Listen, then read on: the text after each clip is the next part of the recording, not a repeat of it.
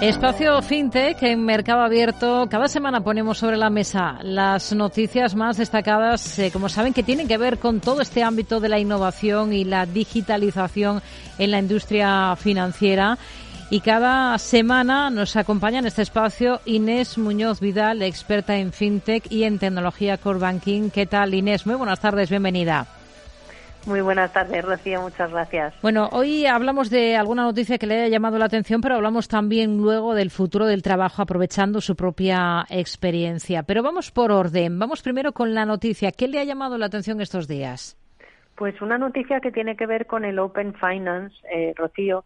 Antes hablábamos mucho de Open Banking y de la PCE 2 y ahora con la PCE 3 y con otras normativas está poco a poco eh, destapándose lo que va a ser el Open Finance, que es básicamente el mismo movimiento de Open Banking, que es abrir la información de las transacciones bancarias, llevándolo a muchos más ámbitos de las finanzas, es decir, mm, desde seguros a eh, domiciliaciones, eh, pago de electricidad o suministros, muchísimos mundos que traen mucha información y que a partir de ahora, pues igual que pasó con Open Banking, a través de las APIs, que son esas piececitas que conectan eh, los diferentes eh, los diferentes elementos de, de nuestras de nuestra sociedad y de nuestra vida, ejemplo como cuando escuchamos música en el coche, eso se conecta con APIs. Bueno, pues esas APIs se van a conectar a los diferentes bancos y a las diferentes eh, empresas financieras para poder repartir esa información, simplificándolo mucho. Pues una empresa que se llama Ozone API acaba de recibir una importantísima cantidad de dinero en una ronda, 8,5 millones de pounds. Es una empresa del Reino Unido y ¿por qué la destaco? Porque es una empresa que viene a, a acompañar ese movimiento de Open Finance. Es eh, básicamente lo que hacen, proporcionar a los bancos y a los players financieros de todas esas APIs que necesitan para desbloquear, liberar y poder compartir toda esa información que está siendo hoy regulada por la Unión Europea, Rocío. Hmm. Bueno, y ahora vamos con ese tema que hemos avanzado y que nos ha parecido interesante traer a este espacio esta tarde y tiene que ver, como hemos dicho al principio, con el futuro del trabajo, porque en estos últimos años el mundo del trabajo ha cambiado, podría decirse que para siempre. Cómo trabajamos es mucho más importante que dónde trabajamos. Antes la estabilidad era lo más prioritario, hoy es el bienestar. Flexibilidad y teletrabajo son elementos imprescindibles para la motivación de los trabajadores hoy en día las empresas seleccionan a los empleados y los empleados también seleccionan a las empresas. En un mercado de trabajo nuevo, la oferta y demanda fluyen y el talento, por tanto, pues es más líquido. Tiene, tiene sentido esto porque tecnologías como la inteligencia artificial y la automatización de procesos permiten mejorar la eficiencia y los trabajos por proyectos se prosperan. Eh, por tanto, ver freelance que trabajan para más de una empresa cada vez es más frecuente y ahora Inés también ha dado ese, ese paso, ¿no? ¿Por qué? Efectivamente. Primero diría, eh, me gustaría destacar cuánto sentido y cuánta conexión eh, en este mundo de transformación digital y de, de, en este mundo en el que la tecnología tiene cada vez más importancia, cuánto sentido tiene revisar un poco los sistemas de, de, contratación de talento que teníamos antes.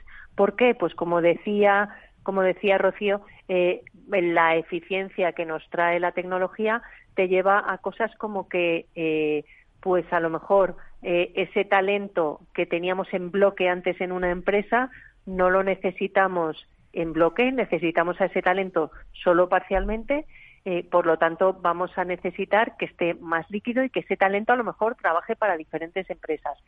Esto parece una ventaja solamente para una empresa, pero eso no es así.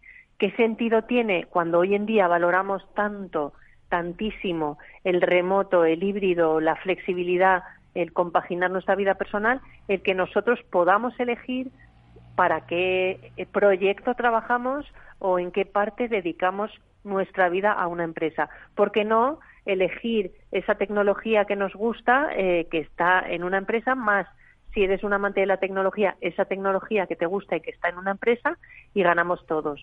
En mi caso concreto, Rocío, ha, venido de forma muy natural porque eh, una de las cosas que, que tanta gente como yo eh, hacemos es el desarrollar negocio en el sur de Europa. Pues bien, antes, eh, y el mundo ha cambiado, una empresa que se quería expandir, por ejemplo, el sur de Europa, pues montaba toda una estructura en el sur de Europa y, y, no pensaba que era posible que a lo mejor un talento híbrido desarrollase o explorase el sur de Europa. ¿Por qué? Porque no pensaban que había talento que estaba interesado en desarrollar para el sur de Europa para diferentes empresas. Esto es eficiencia por todos los sentidos y ventajas para todos. ¿Por qué es interesante hablar de esto? Porque es una realidad no solo que está relacionadísima con la transformación digital, sino es una realidad que está mucho más presente en otros países y que está llegando a nuestro país y que trae solamente bienestar y buenas noticias para empleados y empleadores, para talento y para empresas. Con lo cual, eh, seguro, seguro que esto que se llama el futuro del trabajo, el, FOU, Future of Work, eh, vamos a, oírlo junto con los nómadas digitales, los teletrabajadores cada vez más en nuestro país. Nuestras islas, por cierto, están llenas de extranjeros que están teletrabajando. Ejemplo, eh, las Islas Canarias eh, es una realidad y cada vez lo viviremos más en nuestro país. Hmm.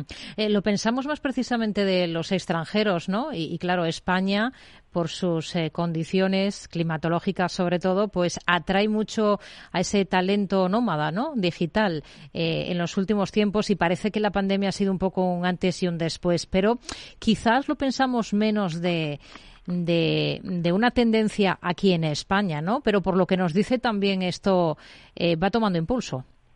Pues va tomando impulso y le, y le cuento por qué, y esto es muy sano también, porque realmente ahora el talento no es local, eh, se trata de encontrar el mejor talento eh, en diferentes mercados. Eh, ¿Qué es lo que pasaba en España? los sueldos eran más bajos respecto a otros países y nos venían a buscar desde fuera empresas que tienen empleados por todo el mundo.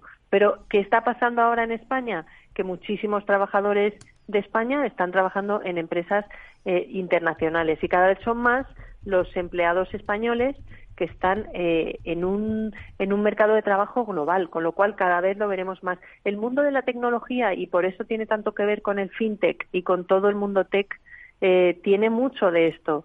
Muchísimas empresas tecnológicas funcionan así y cada vez eh, hay mucho talento en España. Cada vez seremos más, pues ya llevo muchos años yo en este, en este, en esta línea, los que trabajamos en un mercado global. Eh, incluyendo, por supuesto, España. Hmm. Eh, le presentaba al principio como experta en fintech y en tecnología core banking. Esto último, por aclararnos un poquito más, por aterrizarnos, ¿en qué consiste exactamente? Pues la tecnología core banking que, que, con la que yo estoy trabajando desde el año 2019 más o menos es básicamente esa tecnología que está entre bambalinas por detrás de los escenarios de todos los servicios bancarios. Cada vez que hay un servicio bancario, mm, ya sea un préstamo, una cuenta corriente, eh, tiene que haber detrás lo que llamamos core banking. Esa tecnología ha ido evolucionando. Ahora eh, las empresas con las que yo trabajo, eh, con donde trabajaba antes en Mambú y donde estoy ahora mismo como freelance dedicando mi tiempo, que es Scalit, son de lo que llamamos nueva generación, que responde a la digitalización, es decir, son tecnologías en la nube por componentes, SaaS, eh, que, que, responden a eso que la experiencia del usuario demanda. Aunque estén entre bambalinas y detrás de, los escenarios, es lo que se necesita para dar una experiencia digital óptima. Si no tienes lo de detrás eh, al nivel, puedes tener todo tipo de soluciones fantásticas digitales que no va a suceder la magia. Hmm. Eso es el core banking. Nos quedamos con ello. Inés Muñoz Vidal, experta en fintech y en tecnología core banking.